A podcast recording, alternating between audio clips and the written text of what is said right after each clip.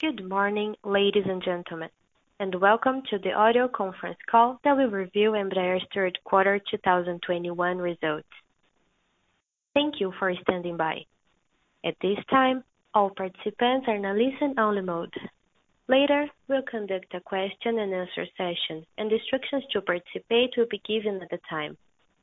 If you should require assistance during the call, please press the star key followed by zero. As a reminder, this conference is being recorded and webcasted at ri.embraer.com.br. This conference call includes forward-looking statements or statements about events or circumstances which have not occurred.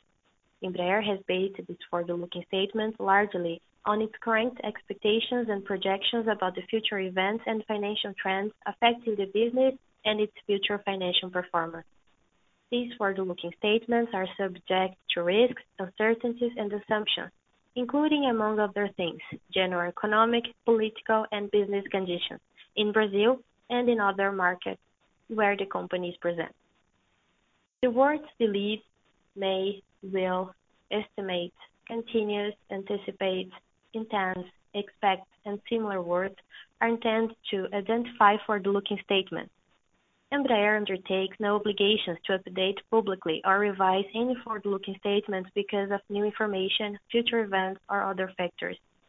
In light of these risks and uncertainties, the forward-looking events and circumstances discussed on this conference call might not occur.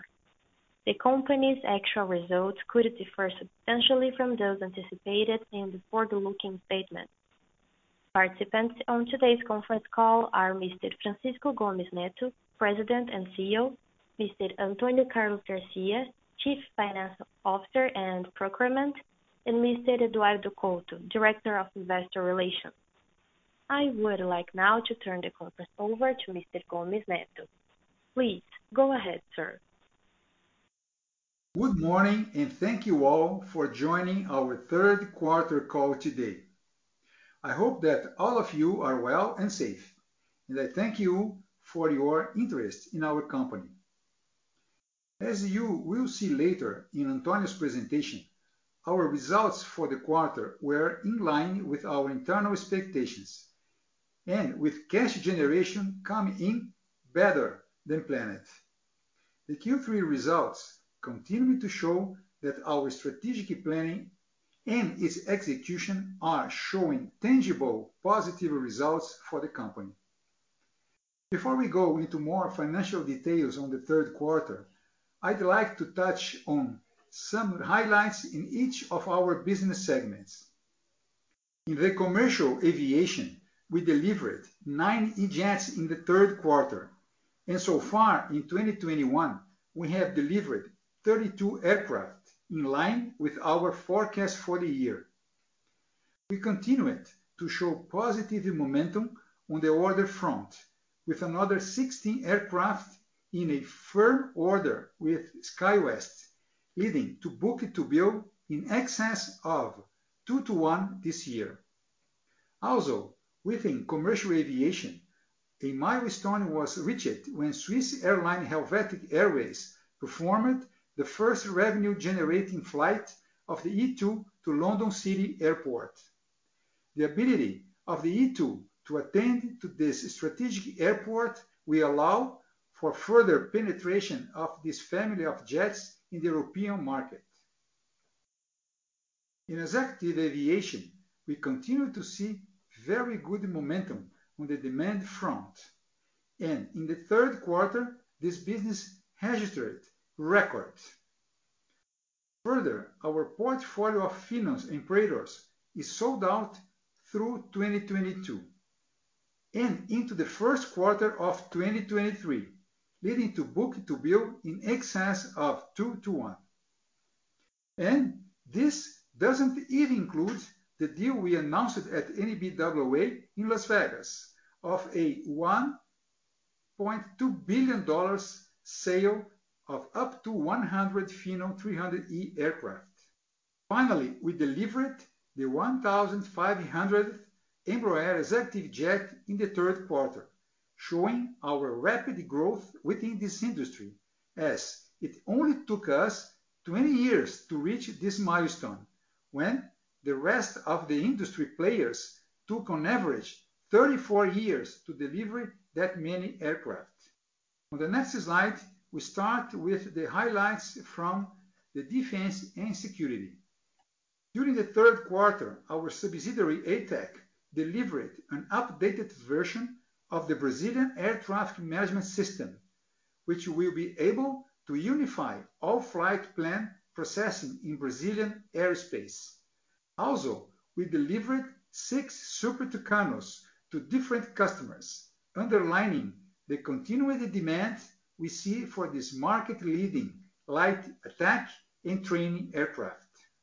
We also continue to negotiate C-390 production contract with the Brazilian Air Force, and we will share additional information regarding this matter once it becomes available. The services and support continues its recovery, along with commercial and business jet traffic globally, and we recently were able to attend the MRO Europe event in person a few weeks ago. During the event, we had several sales announcements, including a pool program support contract with KLM Cityhopper for its entire planned E195-E2 fleet, which at present is expected to be the largest E2 operator in Europe. We are also proud that the Executive Aviation Services placed first again in ProPilot's product support survey for 2021 and was third place in the AIN survey. Finally, our OGMA MRO subsidiary in Portugal was honored with a top 10 ranking of MRO service centers in Europe for 2021. A great sign as we expect to significantly grow this business in the coming years with exciting new business to ramp up. On the next slide, with respect to innovation, we continue to make progress on partnerships in the urban air mobility ecosystem through our subsidiary, Eve, in a segment with strong growth potential in the years to come. Further, our Embraer X signed a multi-year agreement with Republic Airways for the use of Beacon's maintenance coordination platform. Although currently not very large in terms of financial results, we see a very interesting opportunity for Beacon to grow and add new customers over the next few years. Embraer X also announced a partnership with Pyka, a Silicon Valley company, to accelerate the future of autonomous aerial agriculture operations. This quarter, we are going to start sharing some highlights regarding enterprise excellence. We reached the lowest inventory level since 2018, with a reduction of 22% in the last 12 months. In terms of operational efficiency, we reached an increase of 6.5% and also a reduction over 10% in the production lead time of our aircraft. I will now hand it over to Antonio to give further detail on the financial results, and I will return in the end. Thank you. Thank you, Francisco, and good morning, everyone. I would like to start with our backlog. We ended the third quarter with a backlog of $16.8 billion. This is up 20% in six months and is the second consecutive quarter-over-quarter increase this year.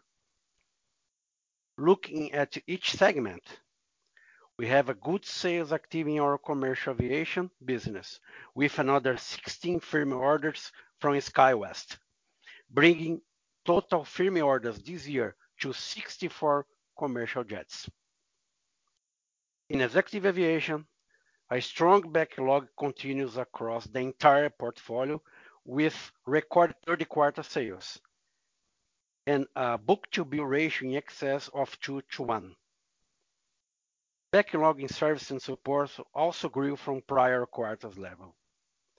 In summary, our backlog has reached levels not seen since 2019.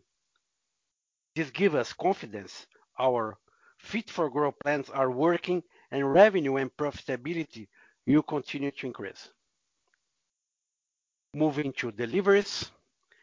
In the third quarter, we delivered nine commercial jets and 21 executive jets for a total of 30 aircraft during the period.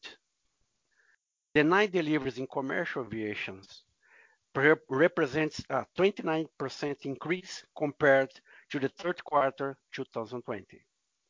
Year to date, deliveries were at 32, a 100% increase over the same period last year. Of the 32 deliveries, 17 were E2s. Sales continue to perform very well, showing a recovery in our core markets. Executive aviation delivered 14 light jets and seven large jets for a total of 21 aircraft in the third quarter.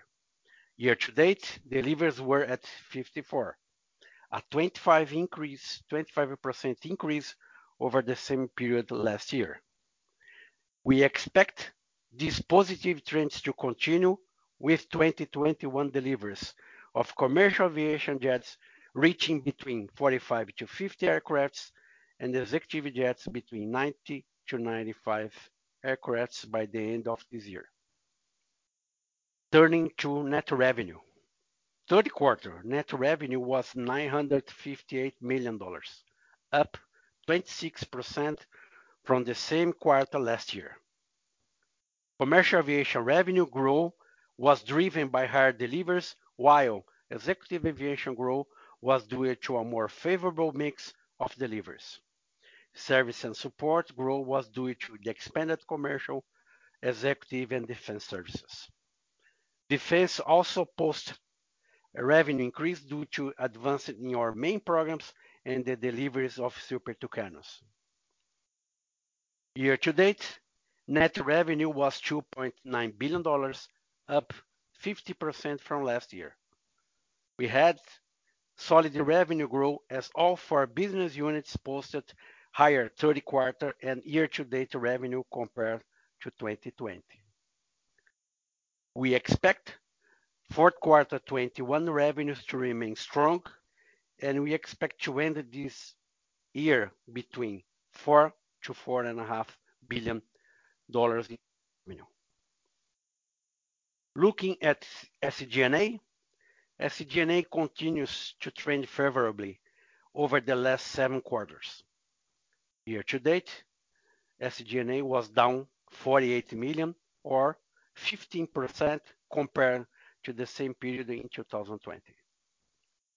As a percentage of revenue, year to date, SG&A was at 9.1% compared to 16.1% in the first nine months of 2020, down a full 7 percentage points.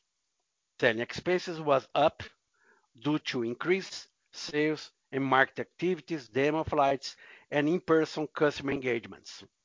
Although the trend is up, selling expenses is far below 2021 levels, 2020 levels, sorry, due to our focus on more cost-effective ways to reach our customers. As a percentage of revenue, year-to-date selling expenses was 5.2%, less than a half of the 10.8% level in the same period of 2020. General and administrative expenses were $36 this quarter, equal to the average of the last seven quarters. As a percentage of revenue, G&A has held steady at 4% in each of the three quarters this year.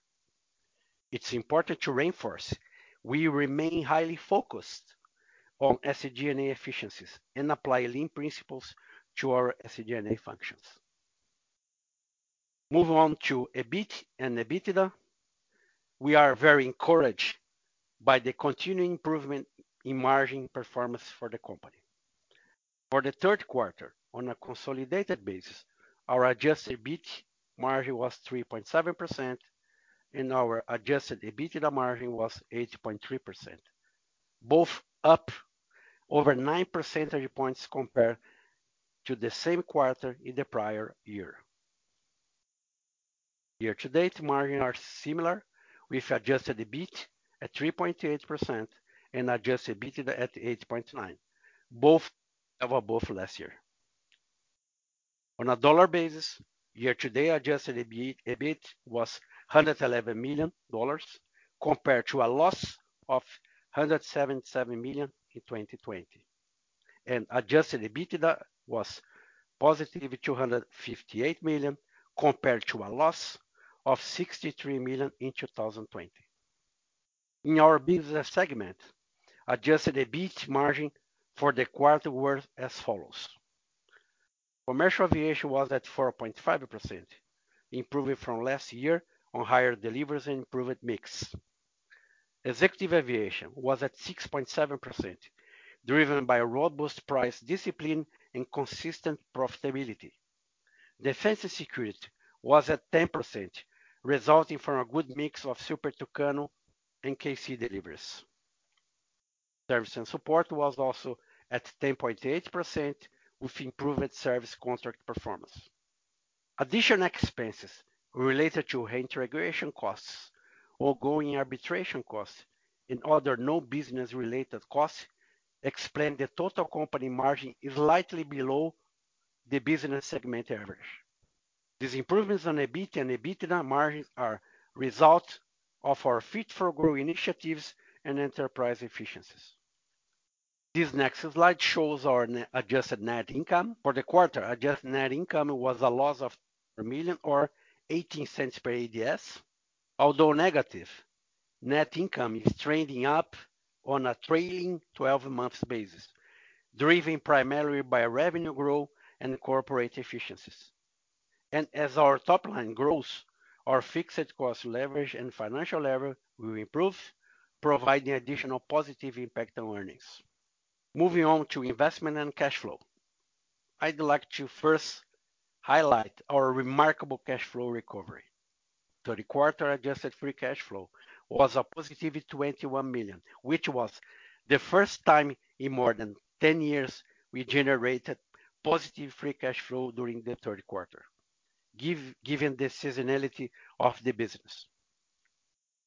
More efficient inventory management, better production planning, and strong sales and executive and commercial, and the down payments associated with the sales have led to our positive cash flow in the quarter.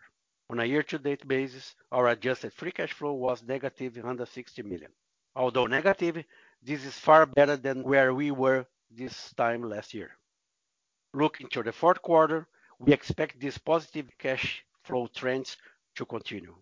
So today we are taking the opportunity to increase our 2021 free cash flow guidance to 100 million or better.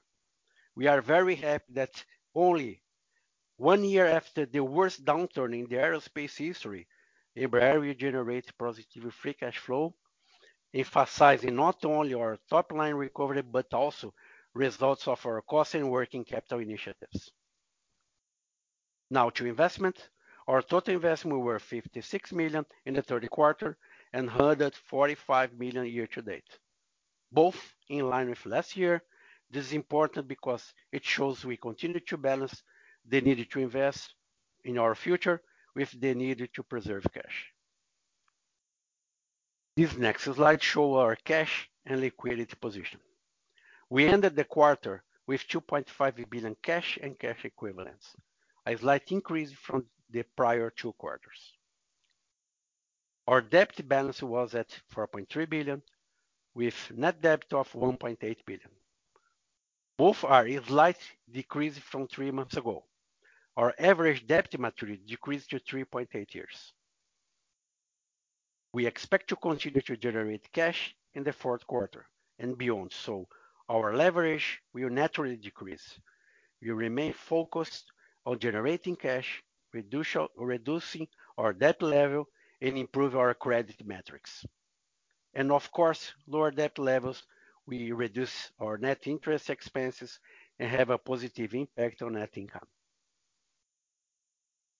Finally, as I mentioned earlier in my remarks, we are increasing our free cash flow guidance to positive 100 million or better. Guidance in all other metrics remain unchanged. With that, I conclude my presentation and hand it back to Francisco for his final remarks. Thank you very much. Thanks, Antonio. The third quarter and year-to-date results reinforce our confidence in our strategy. During the last nine months, we have just seen the net revenue was up 50% from last year. SG&A expenses down 15% and adjusted EBITDA at 8.9%. All that means focus and discipline in executing our long-term strategic plan. In a year of recovery, on top of sales and deliveries, the efficiency gains projects have proved to be a key element in improving the company's performance. The updated guidance with a positive free cash flow for the full year shows not only the good momentum of the company, but also the combined focus on the top line and higher profitability.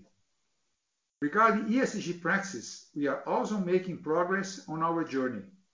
This quarter, we announced new ESG commitments, which include to be carbon neutral in our operations by 2040, using 100% energy from renewable sources and sustainable aviation fuel in our own flights. We will also work together with suppliers and the whole industry to achieve a net zero carbon emissions aviation by 2050, developing products based on sustainable technologies such as electrification, hybrid propulsion, and hydrogen. A final note regarding innovation. This quarter, we were awarded by the largest and most prestigious finance newspaper in Brazil, Valor Econômico, as the most innovative company in the country among all sectors. It is an incredible recognition for all of those who work to make Embraer a place of excellence in engineering, innovation, and technology. Thanks to our great team for their focus and passion on creating disruptive and sustainable technologies and executing our strategic planning. And thank you all for your interest and confidence in our company. Ladies and gentlemen, we will now begin the question and answer session. If you have a question, please press star one. If at any time you would like to remove yourself from the questioning queue, press star two. Our first question comes from Josh Milberg with Morgan Stanley.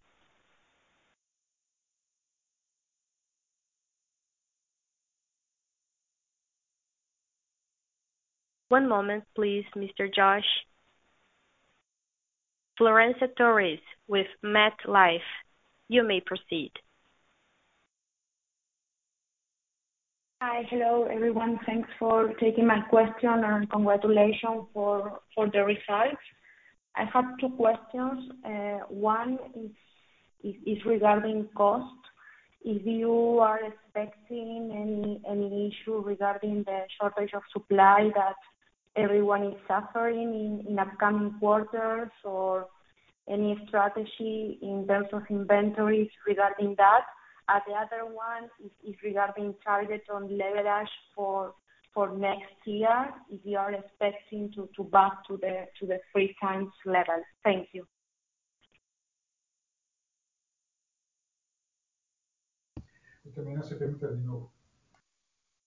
So for the for the first part in regards to shortages, we... just a moment.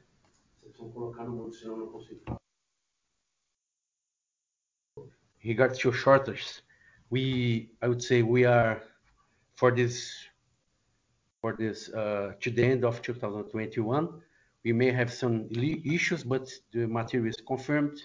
Maybe they will not arrive in time. That's why we still keeping a range when we give the guidance. And for our production planning for next year, we also have the confirmation for our partners, our suppliers, but we are going to follow up uh, in a daily basis because we know that the whole industry is being affected by the shortages. And what we are doing, some extent, we are also uh, cautiously building up some material, especially where we do see more risks associated with this shortage, especially for next year. And your second question, I was not able to to understand. Could you repeat your second? It's about the leverage, Antonio, if we expect to reach a leverage of 3x next year.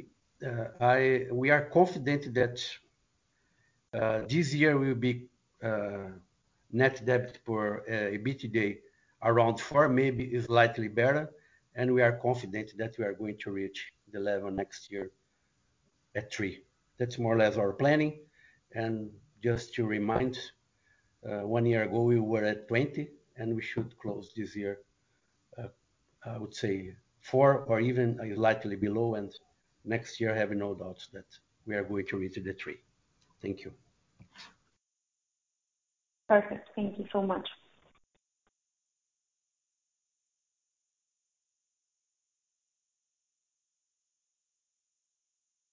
The next question comes from Josh Milberg with Morgan Stanley.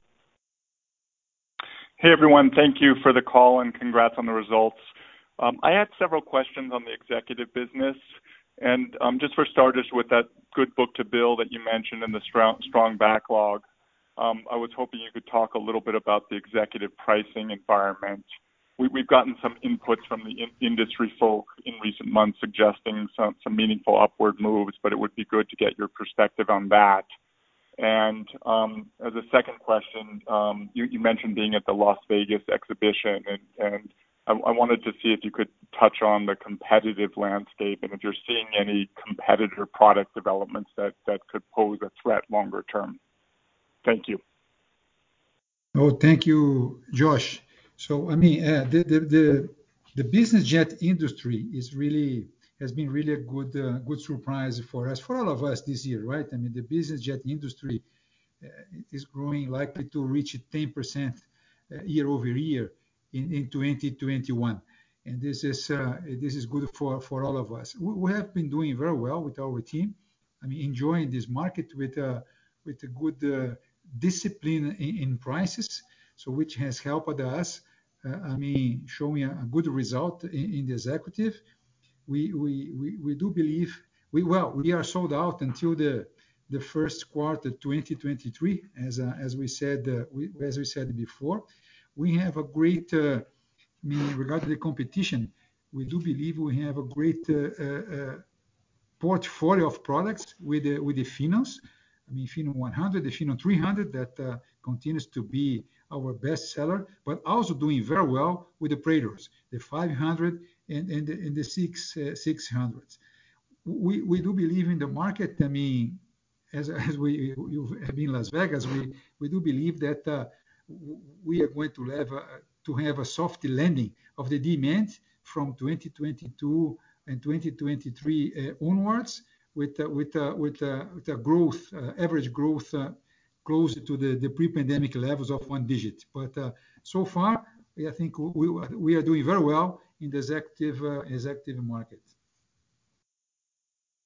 Okay. That's helpful. And good to hear that you sort of you see a soft landing because um, you know, this is an industry that's seen a number of false starts in recent years. And you know, there's the issue, of course, of how much COVID has been boosting um, your performance there and the overall industry performance. Um, if I might just squeeze one more question in on the commercial side.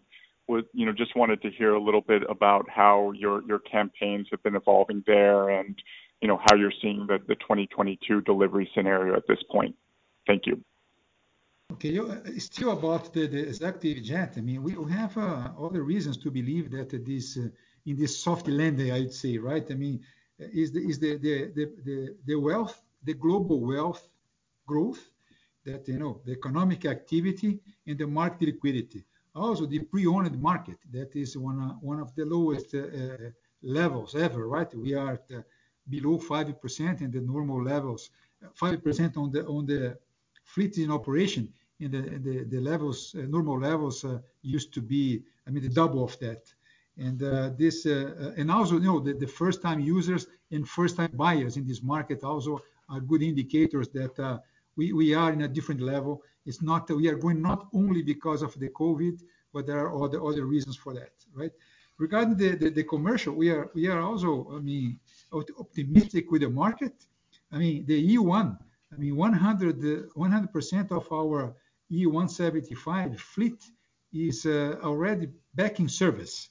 And this aircraft has been fundamental to support the market recovery. So our market intelligence has indicated that there are over 500 aircraft in North America to be replaced in the next 10 years. And our E175-E1 is the only scope-compliant aircraft in production today. So good good good uh perspectives for the E1. And also, the you know, the right sizing post-COVID is going to benefit our E2s. I mean, we have a strong sales activity. I could say that uh, we have a triple-digit number of aircraft under active commercial discussions. And also, um, uh, this increased pressure from environment, CO2 reduction, puts our E2 in a very good position as uh, we have the most environmentally friendly aircraft in that category. So because of that, we are really optimistic with the, also with the commercial aviation for the next years.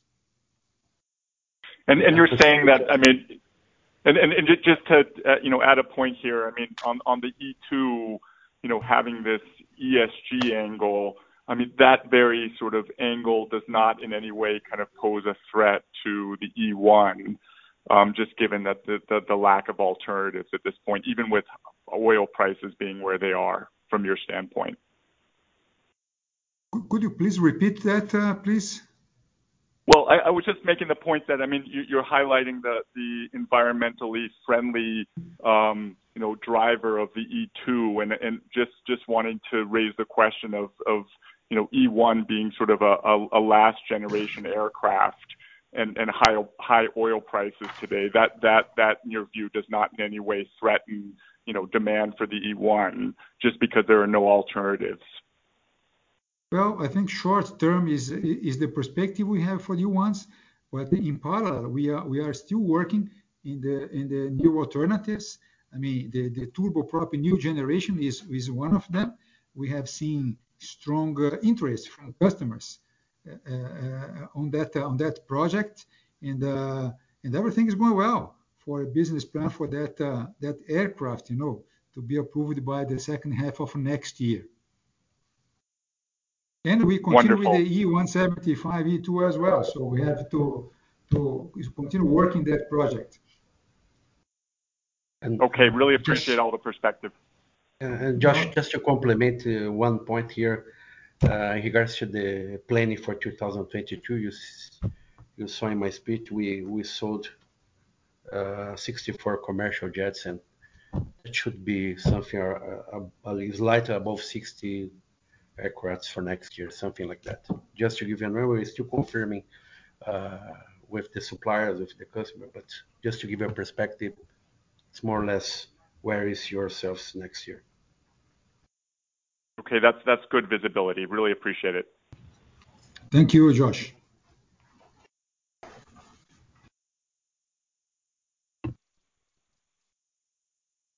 Our next question comes from Ron Epstein uh, with Bank of America. Hey, good morning, guys. Um, a couple questions. So the cash flow in the quarter clearly was um, was good. Now, in the past, it's been lumpy. So, I mean, how should we think about cash flow going forward? Is this a trend towards, you know, better cash flow on a more consistent basis, or is this more of a one-time thing?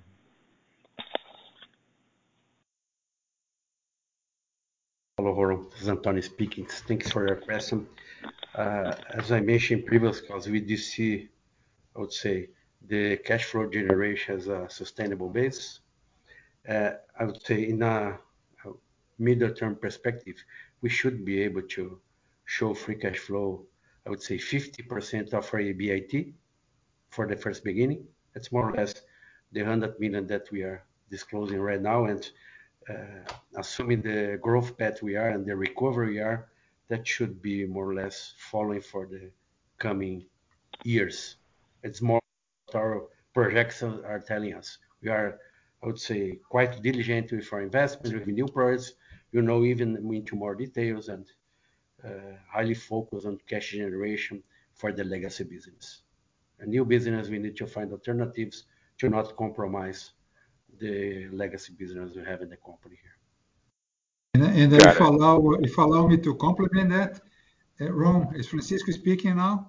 We also continue to work on uh, actions to, you know, to reduce inventory, to increase the turnover of our inventories, and to reduce the working capital in our operations. So all of these activities, combined with the growth, will will make us to believe that make us to believe that we will continue with this good performance in cash generation.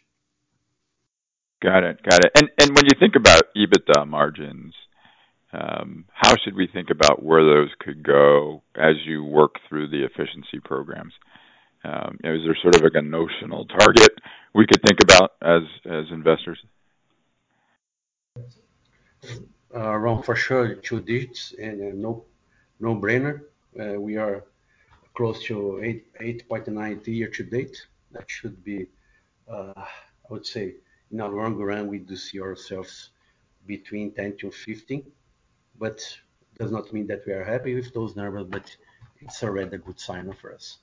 It's more or less in our long-term planning.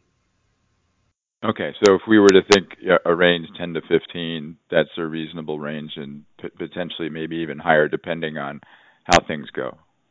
Absolutely. And uh, we we do see the recovery in the commercial aviation uh, slowing down, coming back 2023, 2024. I would say it's more value to monetize, but it's going to take longer because of the recovery of the commercial jets.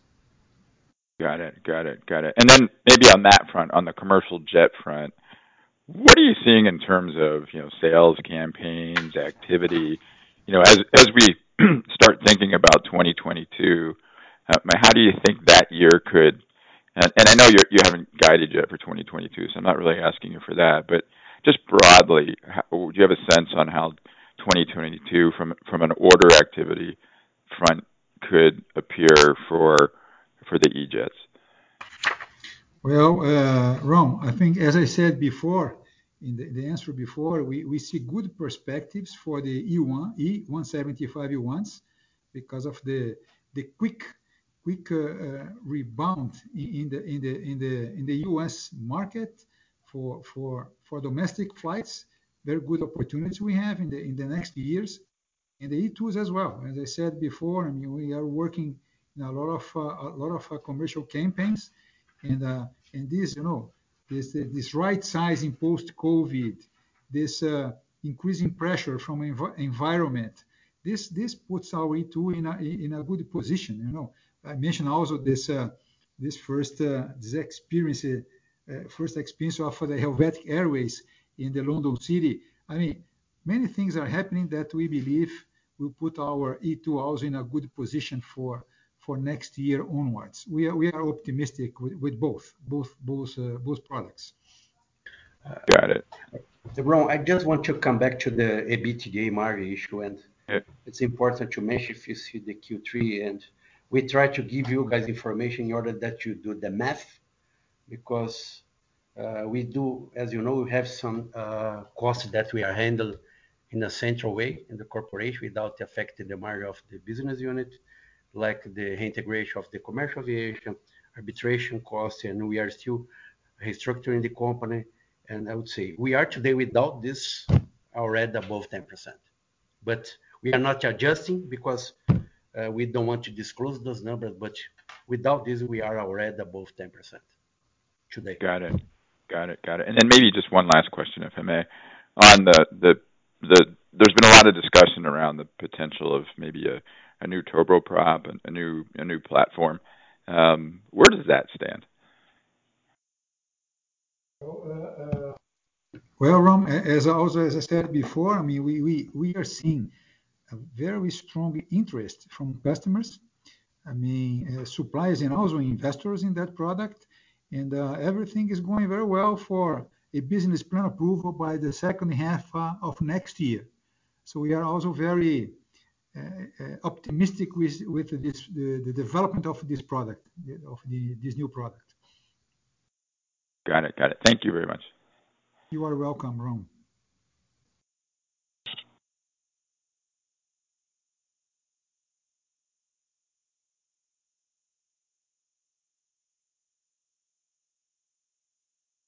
Our next question comes from Victor Mizusaki with Bradesco BBI.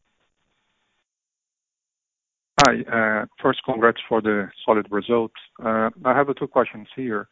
Uh, the first one is related to the to guarantee deposits, right? I mean, we saw a material increase in the third quarter. So uh I'd like to know if it could make sense for us to assume that commercial aircraft delivers for 2022. I mean, if we compare what happened this year with uh, guarantee deposits and deliveries, uh, if we try to estimate what could happen in 2022, that maybe the company could deliver more than 60 uh, aircraft next year, commercial aircraft. And uh the second question is related to provisions. I mean, the write-off that the company booked in the third quarter. When we take a look at the audit figures, we can see a write-off of Uh, 33 million reais. So I don't know if you can give additional details. Thank you. Hello, Victor. Thanks for your question. Let's say start from the answer to the provision side. We have some movements in our uh, obsolete material that uh, we are selling right now. That's why we did an adjustment in Q3. It's not a big issue. It will come back in the coming months as soon as it gets the material sold and delivered. And I would say we do have a chance to be above 60, but we we are continuous to discuss with our and especially the suppliers in order to make sure that we will be able to fulfill because the situation is not, let's say, first starting different industry like automotive, but we are seeing right now that assuming that we are picking up, our competitors they are picking up, that we may see more restrictions that we are seeing today. But uh, we do have space to be uh, above 60, and we are going to guide, give a guidance for 2022 in our next next call. Okay, thank you. And Antonio, if I may, just a quick one. Uh, you mentioned some expense with the arbitration process with Boeing. Uh, can you give uh, any kind of update on this matter? Yeah, Victor. Unfortunately, we are not uh, able and allowed to give too much detail, and that's why we are not adjusting the cost. Or you could do the math in a different way, but we are... what I can tell you, we are the process to continue and next year will be more or less, I would say, a kind of important year for the arbitration, but it's going to take more two years in my opinion. Okay. Thank you. Welcome. The next question comes from Marcelo Motta with JPMorgan. Hi, everyone. Uh, thank you for taking the questions. Two questions as well. First, if you guys could uh, provide any update regarding uh, Eve and the eVTOL business. I mean, we all know the the material fact that, you know, the negotiations are going. So just wondering uh, how you guys feel about the negotiations. Is that there have been any bottleneck or anything that might be leading to a lower than expected conclusion for that? Uh, the second question is regarding services and support. I mean, the segment continued to show uh, a very strong growth, continued to have solid margins. You announced several agreements during the quarter. So just wondering if you guys can provide us some expectations on how much this line could grow or how much those new agreements have been uh, adding to revenues or how much they could add in revenues, you know, in the midterm. Thank you, Marcelo, for the questions. The first one regarding Eve, what I can tell you is that the negotiations with our partner Zanite are ongoing, uh, but we cannot uh, comment further. The company will keep uh, keep the market informed of any relevant developments of this operation. About the second one, yes, you are right. I mean, our service and support area is doing very well. It's enjoying this the return to operation of our aircraft, both in commercial and uh, executive business. And uh, we have uh, yes, we have good plans to go to grow further in that area, not only with Embraer aircraft market, but also in the non-Embraer aircraft market. We have, as we said, the in the previous call, we had we signed an important contract with uh, Pratt & Whitney for uh, the GTF engine maintenance in Portugal. It's uh it's a multi-billion uh, contract, and this will allow us to grow that operation in Portugal, I mean, almost to triple their revenues in the next years, and this will help our service area at Embraer as well. So again, we have very good perspectives and opportunities to grow our service uh, and support area. Two-digit growth. Yeah, two-digit growth every year, exactly, for the next five years. Perfect. Thank you very much.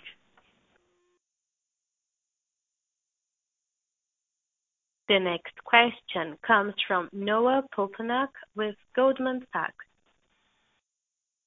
Hi, good morning, everyone. Hi, Noah. The um the commentary around being sold out next year on executive deliveries, at what level of delivery is that the case?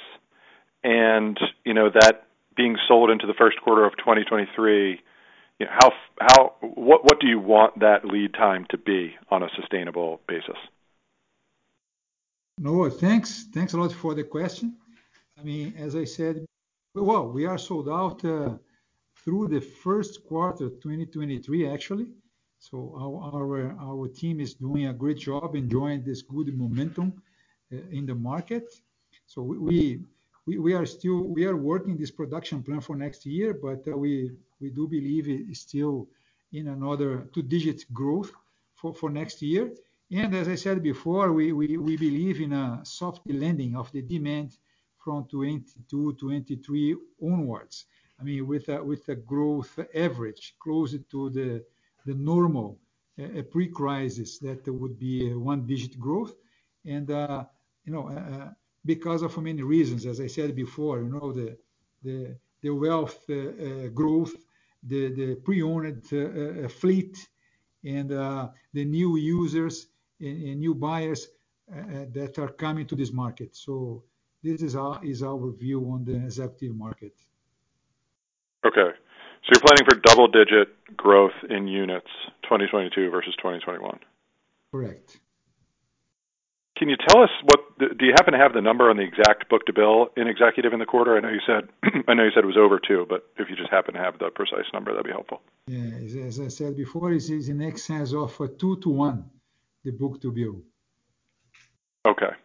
And just to confirm the cash flow conversion target you're referring to 50%, that's EBITA, E-B-I-T-A, as opposed to EBIT or EBITDA? Uh, uh, Noah, for the first beginning is EBIT operating results, uh, 50% conversion for the first beginning because we are emerging with upside potential. But I do see today in a short term 50% what we generate in regards to EBIT, not EBITDA.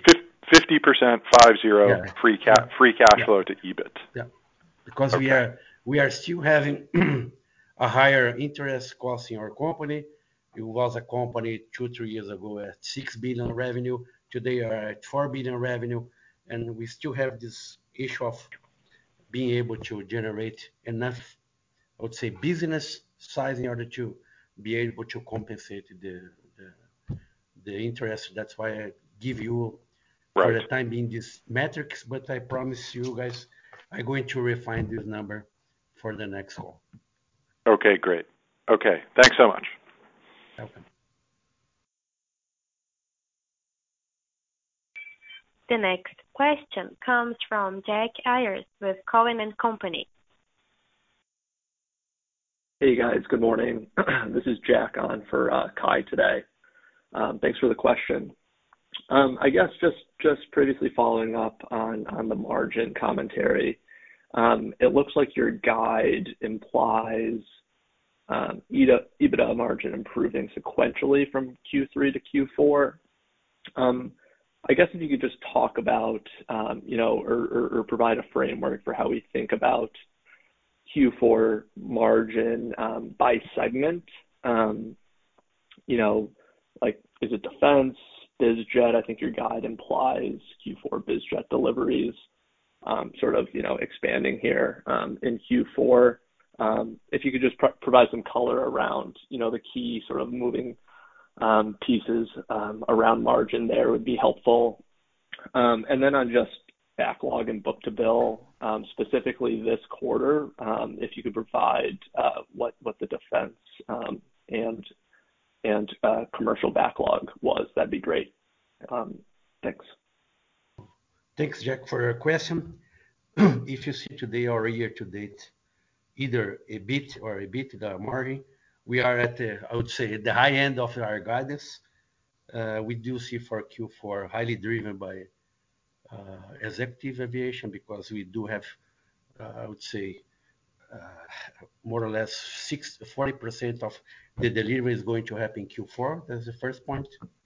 Executive Commercial aviation, more or less close to breakeven. Then service and support, also then with some upside potential.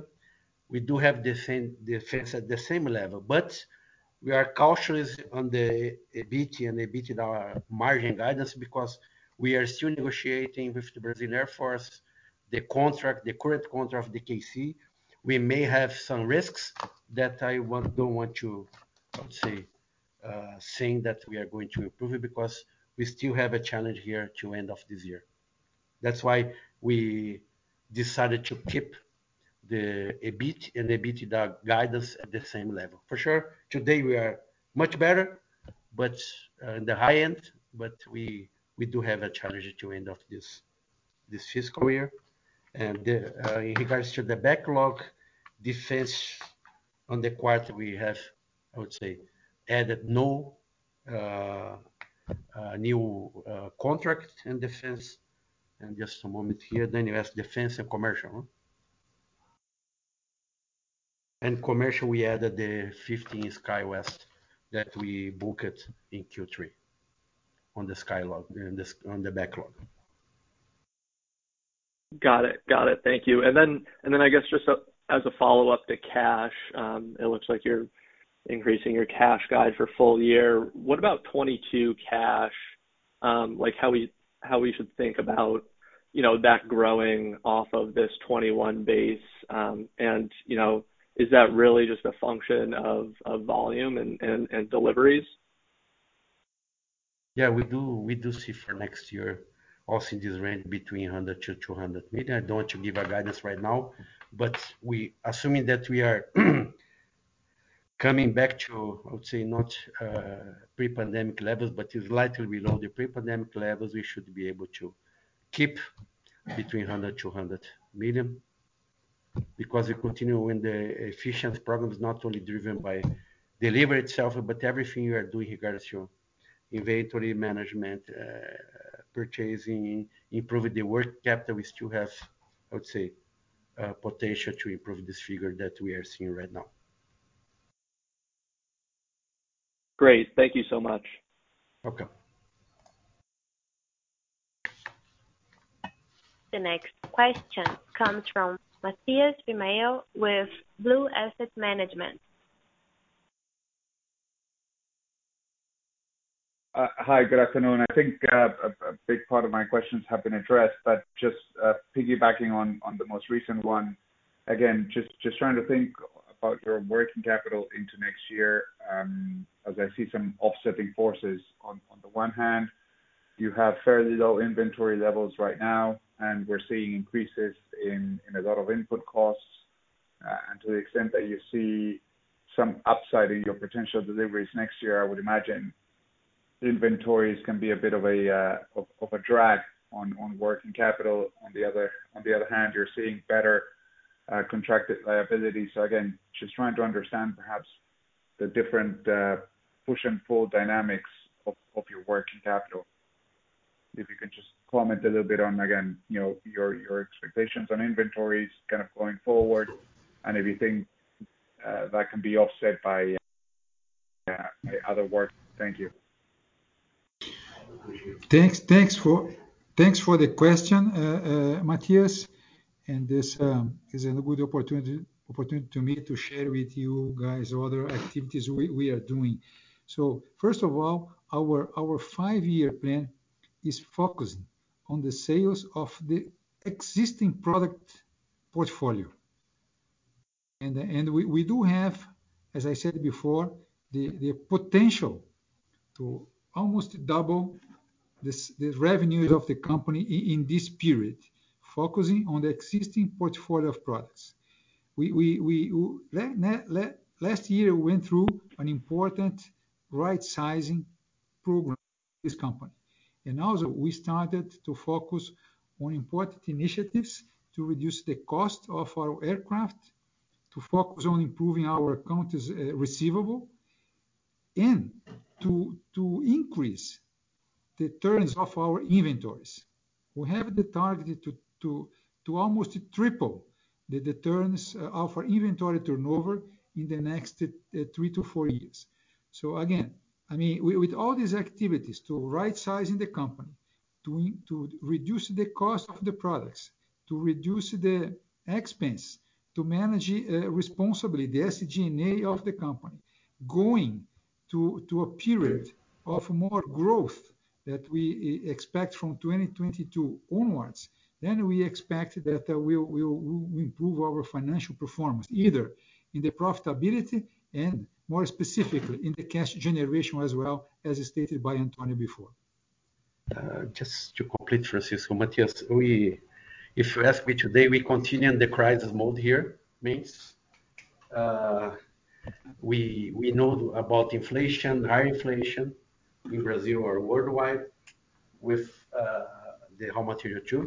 We are uh we have the contracts backing in regards to pass-through, I would say. And we continue to run efficiencies in our production or uh, back office in order to offset any additional deviation we may have.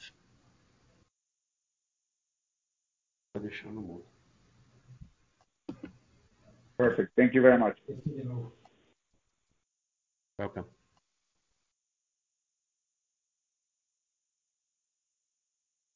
The next question comes from Nicolas Fabiancic with Jefferies. Hi. Thank you guys for the call, and congratulations on the results. Uh, just a quick one here on the rating agencies. Um, you know, after these these strong results, the strong recovery, it's notable to us that the three agencies still have you on negative outlook. Um, doesn't seem to make any sense. Um, We actually think that there's a credible path here back to investment grade. So, just wondering what's the latest in terms of conversations with them, timing, uh, um, with with the with the agencies. And then on liability management, um, you guys mentioned the the level of interest expenses and sort of thinking about reducing gross debt. Um, how would potential issuance fit into those plans? Uh, you know, maybe coming back to the market opportunistically with a new 10-year. Um, and specifically wanted to ask around the ESG agenda that you guys mentioned. Uh, clearly we've seen a lot of Brazilian corporates focused on ESG and doing things like sustainability-linked bonds. So is that something that you guys are already starting to think about? Thank you. Nicolas, thanks for the question. I start with the rating. We just take, for example, Fitch. We are one notch below the investment grade. the last the report of this year, the tendency was negative. They already changed to stable, and I do believe we are going with the new information are providing, they are going to put in the positive trend. And it's my hope that we get back our investment grade in 2022, most probably end of 2022. That's the first question. And for sure, we are in regards to liability management, we are discussing, and uh, Q3 it will be the basis for the debt market to go to refinance our debts and increase the length or maturity level. That's also in our agenda. And these bonds will be a red ESG bond, a green bond.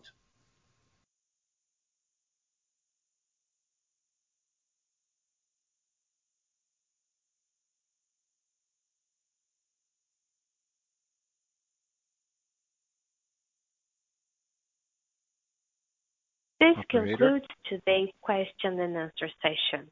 That does conclude Embraer's audio conference for today. Thank you very much for your participation, and have a good day.